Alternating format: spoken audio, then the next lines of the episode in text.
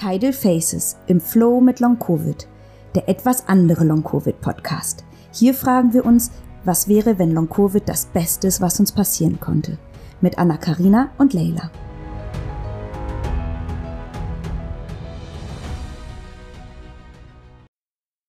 Hallo zur 17. Folge von Tidal Faces im Flow mit Long Covid. Mein Name ist Leila und heute möchte ich damit starten, euch um etwas zu bitten. Und zwar habe ich das die letzten Male immer wieder vergessen und es geht darum, diesen Podcast zu bewerten. Ihr hört den wahrscheinlich über Spotify, über Google Podcast, Apple Podcast ähm, oder vielleicht sogar auch über YouTube. Und ich bitte euch jetzt kurz die Zeit zu nehmen, um eine Bewertung zu hinterlassen. Mir ist nämlich aufgefallen, gerade auf Spotify haben schon 21 Menschen sich die Zeit genommen, den Podcast zu bewerten. Da freue ich mich sehr drüber. Ganz vielen lieben Dank. Allerdings sieht es jetzt so aus, als ob nur 21 Personen diesen Podcast hören. Und das ist ja nicht der Fall. Es sind ja viel, viel mehr. Also bitte ich euch, kurz die Zeit zu nehmen und am besten gleich die fünf Sterne anzuklicken. Was erwartet euch neben meiner Bitte heute noch? Ich habe eine Sprachnachricht von Christine bekommen, die ich einbauen werde. Sie hat eine ganz interessante und wertvolle Frage oder Bemerkung, auf die ich sehr detailliert eingehen möchte. Dann möchte ich ein wenig darüber erzählen. Ich hatte ja zwei Arztbesuche. Ich war bei einem mehr oder weniger Long-Covid-Spezialisten und ich hatte auch ein Aufnahmegespräch in der Naturheilkunde-Klinik in der Charité hier in Berlin. Und ein weiteres Thema, über das ich gerne heute etwas sprechen möchte, ist das Thema Hoffnung. Womit starte ich? Ich starte mal damit, ein bisschen zu erzählen, wie meine letzte Woche war. Ich hatte in der letzten Woche, wie gesagt, zwei Arztbesuche oder Termine. Ich war seit Januar bei keinem Arzt mehr. Ich habe alle Arzttermine nur online gemacht, auch nur online machen können. Und das war aber ein neuer Arzt, das heißt, es war so eine Erstvorstellung und da ist es natürlich sehr wichtig gewesen, persönlich hinzugehen. Ich habe meinen Rollator eingepackt. Ich habe mich eine Woche lang ganz intensiv vorbereitet, versucht so gut wie möglich auszuruhen und bin dann mit dem Taxi und meiner Mutter und dem Rollator zu dem Arzt gefahren. Allein das Warten und das Sitzen im Wartezimmer war so anstrengend, dass ich in Tränen ausgebrochen bin.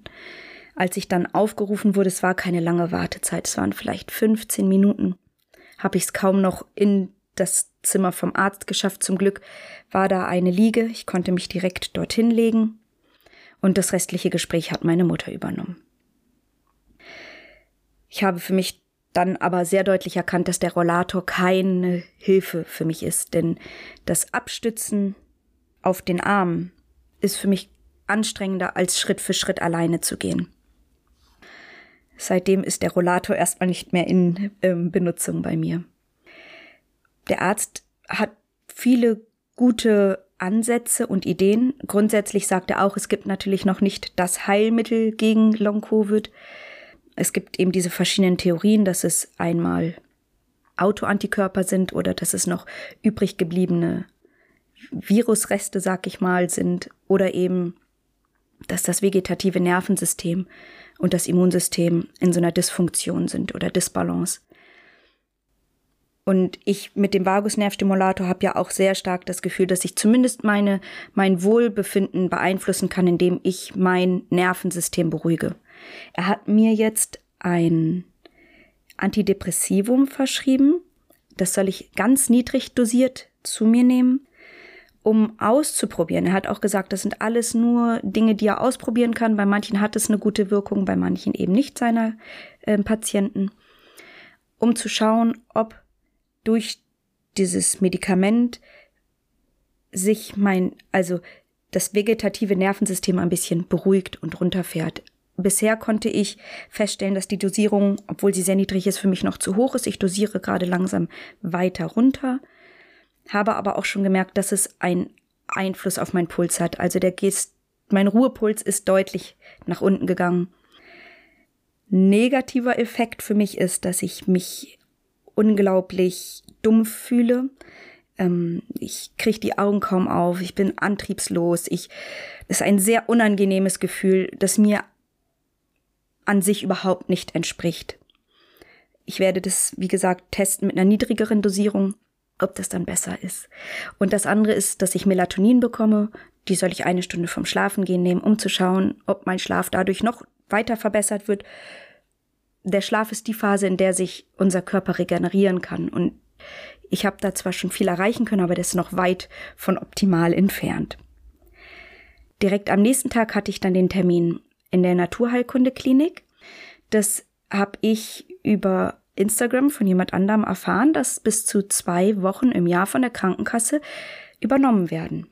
Das ist die Naturheilkundeklinik der Charité hier in Berlin, die sich, die in Fokus auf einer Ayurveda-Behandlung haben. Da geht es sehr viel um diese ayurvedischen Anwendungen, Ernährungsweisen, diese Hyperthermie, wo man künstlich quasi in einen fiebrigen Zustand gebracht wird, um das Immunsystem selbst nochmal anzuregen.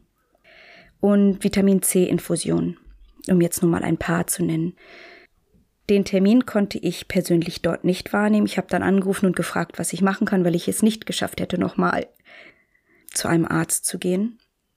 Und wenn ich das quasi als Privatleistung abrechne, konnte ich ein halbstündiges Gespräch für 60 Euro eben auch online machen. Das habe ich dann jetzt einfach bezahlt.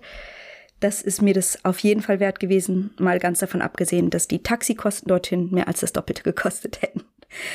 Das war ein sehr interessantes Gespräch. Sie hat mir sehr viele Fragen gestellt, hat auch deutlich gesagt, dass es eigentlich der Fokus schon auch wie in einer Reha auf Mobilisierung geht, um eine, wieder so eine Rückeinführung, dass sie aber auch merken oder auch immer mehr Long-Covid-Patienten haben, wo sie gerade dabei sind, ein Programm für sie quasi zu erarbeiten. Und ich habe deutlich erklärt, was eigentlich mein Anliegen ist, warum ich in diese Klinik möchte. Und das hat sich gut mit dem gedeckt, was sie auch anbieten können. Und mit der Mobilisierung, das nehmen wir dann bei mir raus. Und da freue ich mich sehr. Ich weiß noch nicht wann, aber mit ein bisschen Glück noch im August, ansonsten im September kann ich dann zwei Wochen dort in die Klinik gehen und werde selbstverständlich dann hier in dem Podcast und auch über Instagram darüber ausführlichst berichten. Das war so ein bisschen meine letzte Woche. Dadurch, dass ich dieses Medikament jetzt nehme und das alles so ein bisschen dumpf ist bei mir, fällt mir auch ein Gedanken zu fassen. Oder mehr eher gesagt, ähm, den Antrieb zu finden, einen Gedanken fassen zu wollen, das fällt mir ein bisschen schwer. Das heißt, diesen Podcast nehme ich heute am Donnerstagmorgen um Viertel vor zehn auf und ich habe die Tropfen noch nicht genommen, damit mein Kopf hier für die Aufnahme funktioniert. Und dann schieße ich mich gleich im Anschluss weg und werde dann den restlichen Tag liegen. Direkt zu diesem Besuch Besuchen bei den Ärzten möchte ich über das Thema Hoffnung reden.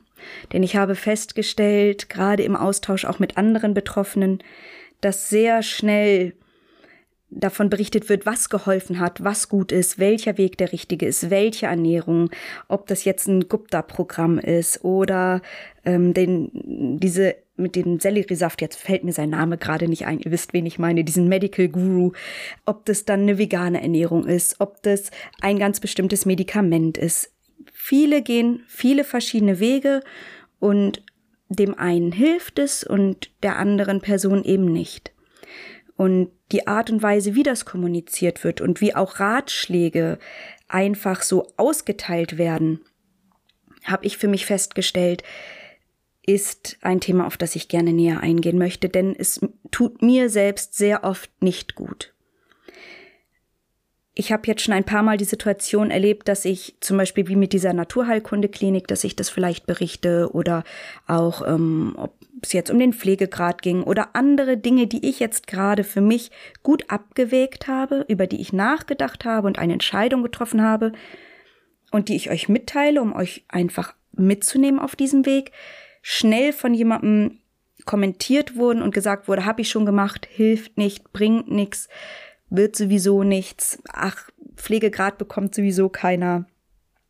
Dass da sehr schnell so aus der eigenen Erfahrung und sicherlich, und ich verstehe das auch, aus einer eigenen Enttäuschung und auch eigenen Hilflosigkeit, das so mitgeteilt wird.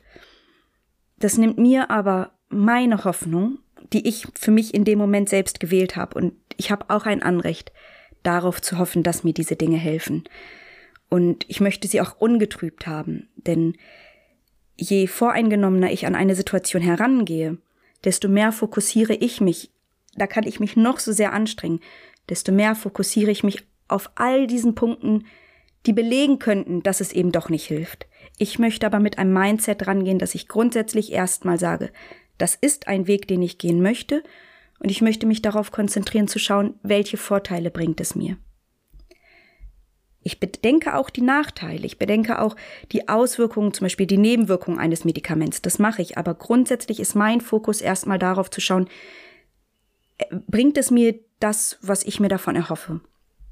Und um da mein, mein Fokus und mein, meine Absicht klar und sauber zu halten, ist es ganz gut, nicht schon negative Erfahrungen von anderen mit auf den Weg zu bekommen.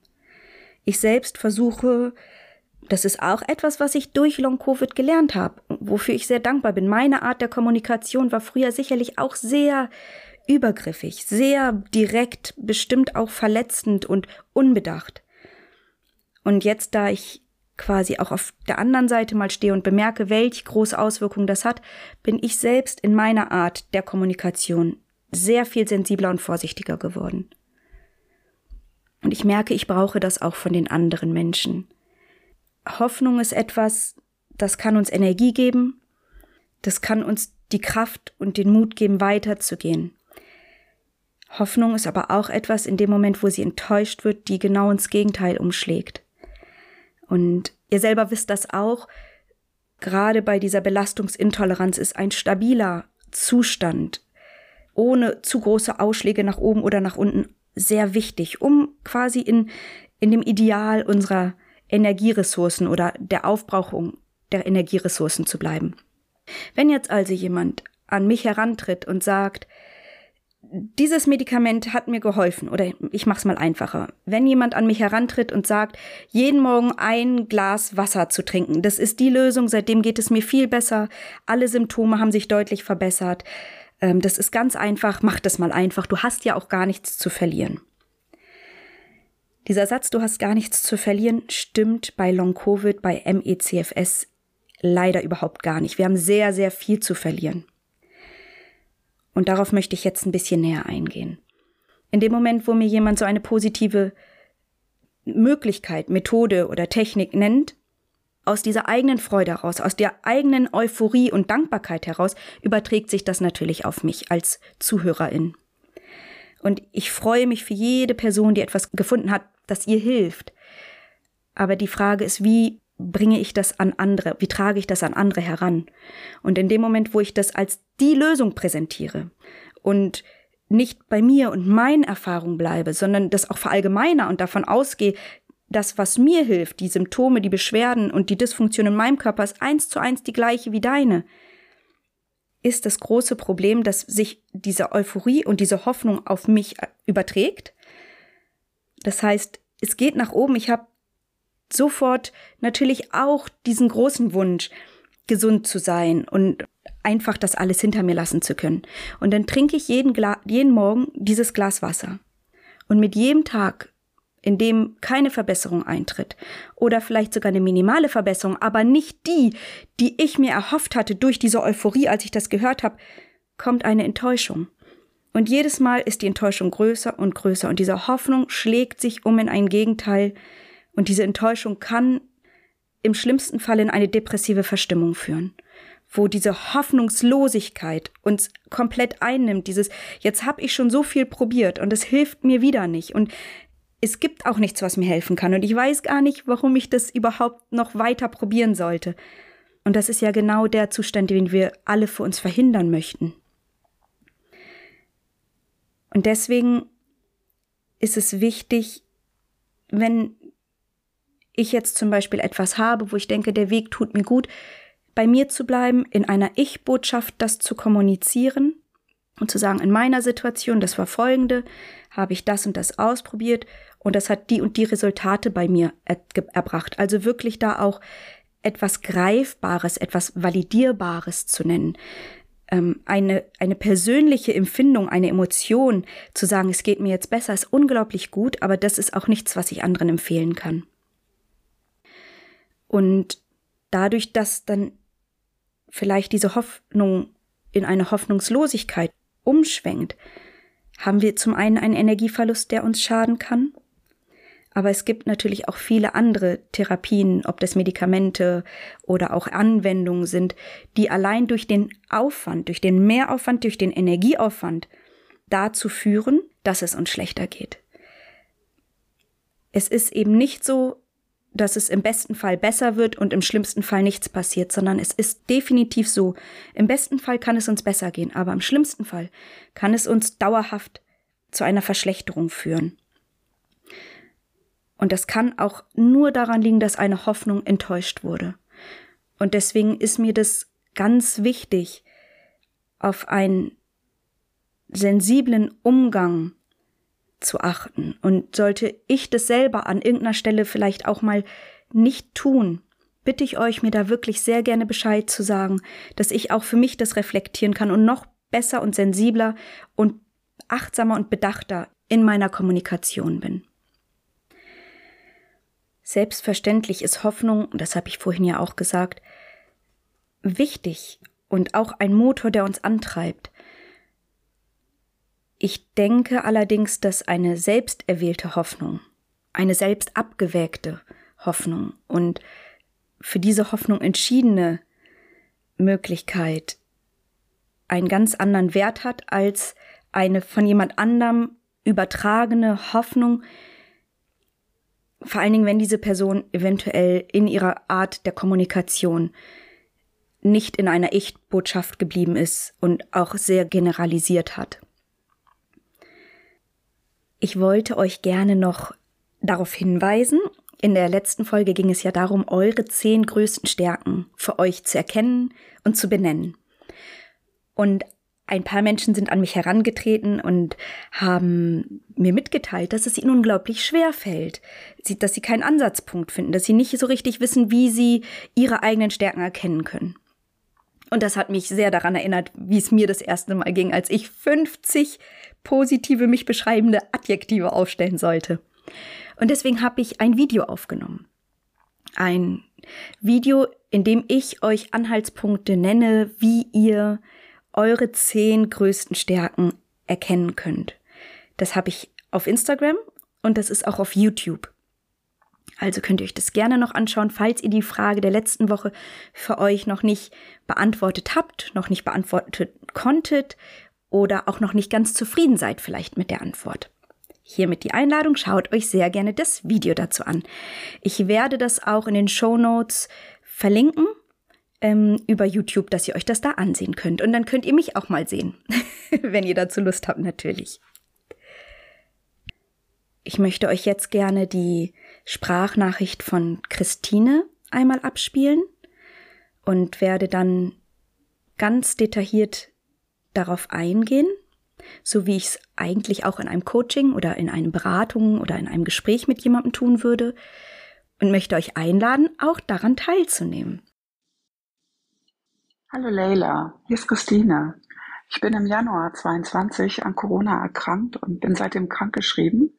Und ich habe jetzt ähm, schon einige deiner Podcast-Folgen gehört, bin gerade bei Folge 13 angelangt. Und ähm, ja, sie helfen mir auf jeden Fall, meine Situation zu überdenken und auch meine Gedanken zu ordnen. Und ich beginne durchaus inzwischen auch den Fokus ein wenig in die Richtung zu lenken, was die Erkrankung mir Positives bringt. Und eine Frage von dir, auch wenn es keine Wochenfrage war, beschäftigt mich immer wieder.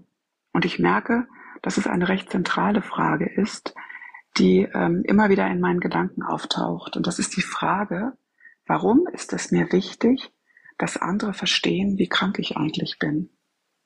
Suche ich nach Verständnis, Anteilnahme, Wertschätzung? So richtig klar kriege ich das in meinem Kopf noch nicht. Erst einmal, liebe Christine, möchte ich mich ganz herzlich bei dir für diese schöne Sprachnachricht bedanken. Und ich finde auch schön, dass du genau diese Frage aufgegriffen hast. Ich muss ganz ehrlich sagen, bei mir selbst habe ich auch bisher noch gar nicht so die klare Antwort gefunden, beziehungsweise habe mich da nicht so intensiv mit auseinandergesetzt und habe jetzt deine Nachricht als Anlass genommen, meine Antwort herauszufinden Ich werde dir und auch allen anderen Fragen dazu stellen und gleichzeitig meine Antwort nennen. Denn ich merke, dass auch gerade in dem Austausch, den wir haben, ihr mir sehr viel Vertrauen entgegenbringt.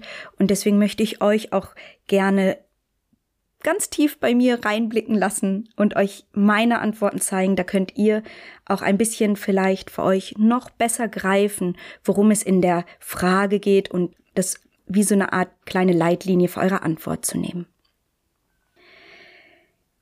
Ich werde die nächsten Fragen in der in einer Du-Botschaft senden, damit du dich auch wirklich angesprochen fühlst und diese Aufgabe, wenn du denn möchtest, mitmachst. Als erstes möchte ich dich fragen, von wem wünschst du dir, verstanden zu werden? Von wem wünschst du dir das Verständnis, dass diese Person oder diese Personengruppe wirklich versteht, wie krank du bist. Bei mir ist es das nähere Umfeld. Ich habe zuerst überlegt, ob das nähere Umfeld vielleicht nur aus Männern besteht oder ob auch Frauen mit drin sind. Und es sind bei mir sowohl Männer als auch Frauen. Und es sind wirklich Freunde, bei denen es mir ganz wichtig ist, dass sie wirklich verstehen, wie krank ich bin. Das ist erstmal mein großes Bedürfnis. Das ist die Gruppe, von der ich mir das wünsche. Von wem wünschst du dir das? Die zweite Frage ist, was bedeutet es für dich, dass diese Personen es verstehen? Also was bedeutet verstehen? Geht es darum, dass diese Person versteht, welche täglichen Auswirkungen diese Krankheit auf dich hat, wie dein Leben mit dieser Krankheit aussieht, welche Veränderung es gebracht hat, wie dein Leben vorher war und wie es jetzt ist. Geht es dir darum, dass diese Person wirklich versteht, wie viel Stärke, wie viel Mut, wie viel Kraft du jeden Tag aufbringen musst?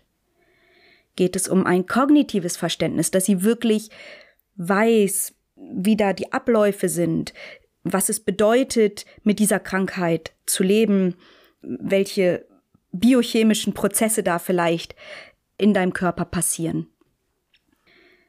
Geht es dir darum, dass diese Person emotional versteht, wie du dich fühlst mit dieser Krankheit, dass sie empathisch oder mitfühlend ist?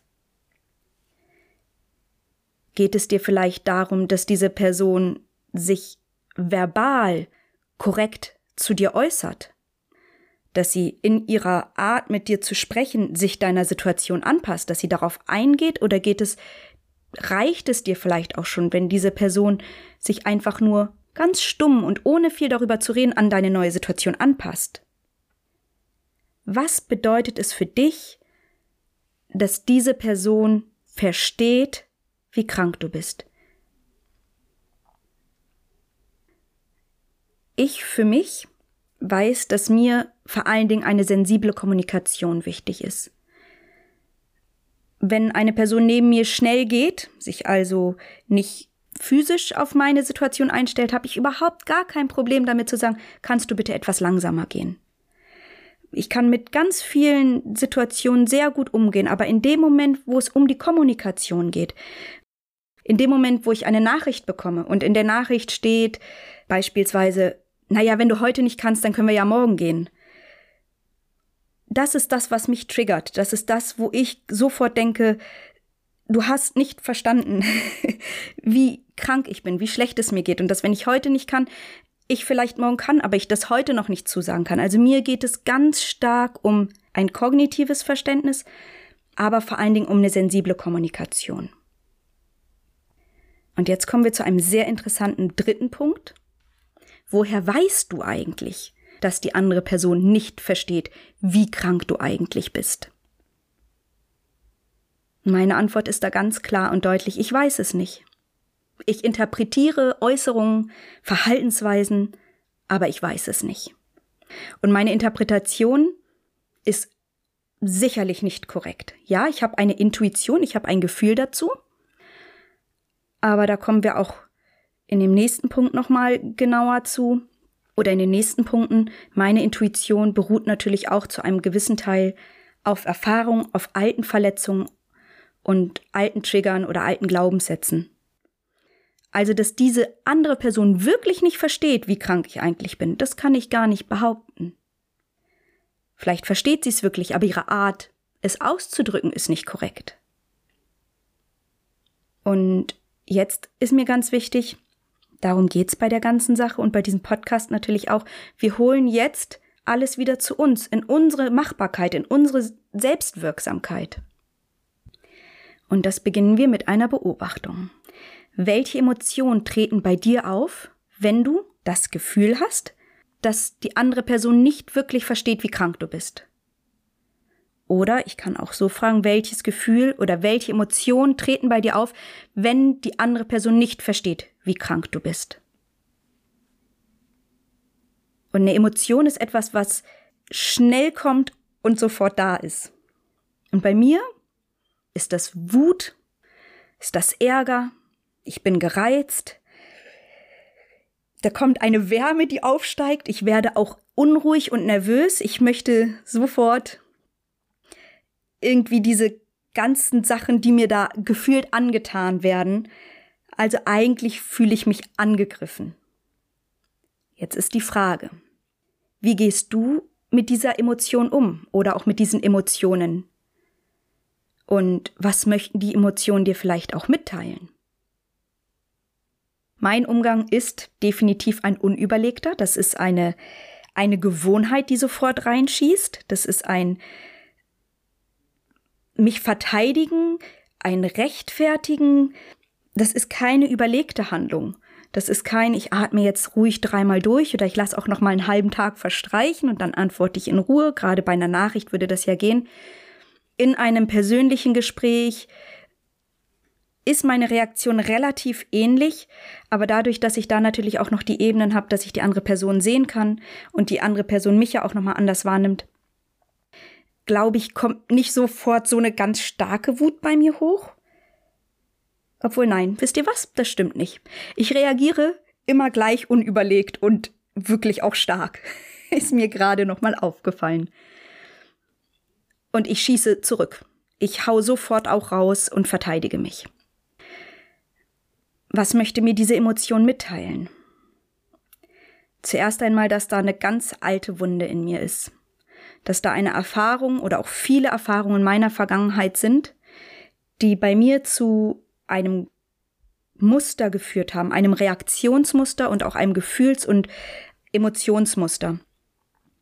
Und an dieser Stelle möchte ich dich fragen, erkennst du dein Muster? Erkennst du in alten Situationen in deinem Leben eine ähnliche Reaktionsweise von dir, wenn du dich nicht verstanden gefühlt hast, wenn du dich nicht gesehen gefühlt hast, wenn du dich nicht ernst genommen gefühlt hast, je nachdem, was da bei dir so zugrunde liegt. Bei mir die Muster sind ganz deutlich für mich zu erkennen, weil ich mich auch viel und lange damit natürlich beschäftigt habe. Das ist dieses alte oder die alten Glaubenssätze, dass ich mich verteidigen muss, dass mich keiner versteht, dass ich anders bin als andere. Ich habe mich oft missverstanden gefühlt und immer wieder gedacht, ich müsste mich erklären, mir war es immer wichtig, quasi das Verständnis, diese, diese Anerkennung von diesen anderen Menschen zu bekommen. Aber vor allen Dingen habe ich kein Selbstverständnis dafür gehabt, dass meine Meinung, meine Bedürfnisse und meine Emotionen einfach so ihre Berechtigung haben, sondern ich habe viele, viele Jahre gedacht, ich muss dafür kämpfen, ich muss das erklären, ich muss, muss das irgendwie den anderen verständlich machen, und auch ihr Okay und ihr, ihre Zustimmung dafür erlangen, dass meine Meinung, Bedürfnisse, Emotionen gerade richtig sind, angemessen sind, ihren Platz haben. Bis heute ist eine meiner größten Herausforderungen, ruhig zu bleiben, wenn mich jemand unterbricht. Denn dieses Gefühl, nicht gehört zu werden, dass das, was ich sage, nicht keinen Wert für die andere Person hat, ist eine ganz alte Verletzung, die in mir drin ist. Natürlich ist ein Podcast ideal, hier kann mich niemand unterbrechen, aber das ist sicherlich nicht der Grund, warum ich mich für dieses Medium entschieden habe. Ähm, muss aber gerade selber schmunzeln, weil es mir gerade in die Gedanken kommt. genau. Erkenne dein Muster. Erkenne deine Glaubenssätze, deine alten Glaubenssätze, deine alten Verletzungen. Und dann frage dich, ist das wirklich noch so? Und bei mir ist das nicht mehr so. Aber durch meine Art zu reagieren hole ich das immer wieder aus meiner Vergangenheit in meine Gegenwart. Und als letzter Punkt, schau ein bisschen auf einen Wunsch. Beschreibe für dich, welche Reaktion oder welche Situation du gern hättest. Was möchtest du oder wie ist dein Wunsch, dass die andere Person dich versteht und wie schlimm deine Krankheit ist? Wie möchtest du dieses Szenario gerne haben? Und dann schau, was du dazu beitragen kannst, um das Verständnis der anderen Person dahingehend zu verändern.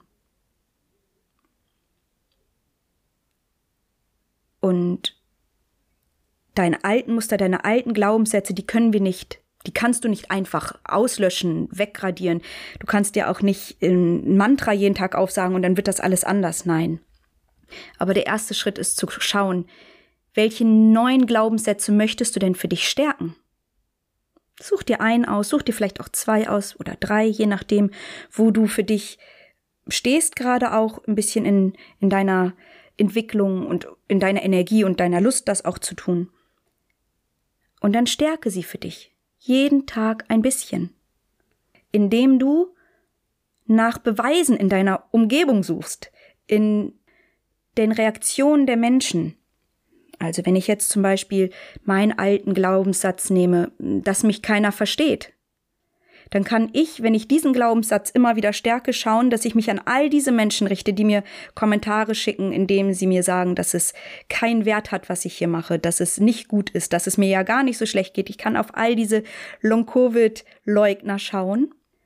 Oder, ja, der Glaubenssatz ist ein Teil von mir, der ist auch noch da, aber stärken möchte ich den Glaubenssatz, ich werde verstanden. Und dann lenke ich meinen Fokus auf all die anderen Menschen, die in einer ähnlichen Situation sind wie ich oder auch in einem ähnlichen Prozess, in einem ähnlichen Verständnis, mit einer ähnlichen Ansicht oder vielleicht auch ganz anderen Situation, ganz anderen Ansicht und dennoch mich in meiner Art, mit meiner Situation umzugehen, verstehen. Und so ist es ein großes Geschenk, das uns Long Covid oder auch diese Herausforderung macht, zu schauen, welche alten Verletzungen, welche alten Situationen und alten Glaubenssätze, die nicht förderlich sind für uns, kommen hoch, schießen hoch in einer Emotion. Und ist die Situation noch so? Und wie hätte ich lieber die Situation? Und mit welchen Glaubenssätzen möchte ich oder möchtest du eigentlich durch dieses Leben gehen? Und bevor ich zu der Frage dieser Woche komme, hau ich hier nochmal die Bitte raus. Bitte denkt daran, diesen Podcast zu bewerten. Das ist ganz wichtig. Denn in dem Moment, wo jemand zum ersten Mal auf den Podcast stößt und vielleicht sieht, dass den 20, 24 Leute hören, wirkt es natürlich ganz anders, als wenn da jetzt eine viel höhere Zahl steht.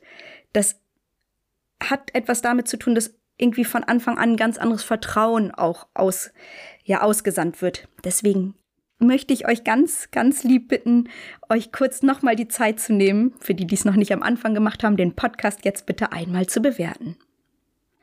Und die Frage für diese Woche ist, welchen neuen Glaubenssatz möchtest du für dich stärken? Das war Tidal Faces und wir freuen uns darauf, uns nächste Woche wieder fragen zu können, was wäre, wenn Long-Covid das Beste ist, was uns passieren konnte. Und bis dahin wünschen wir euch eine wunderschöne Zeit.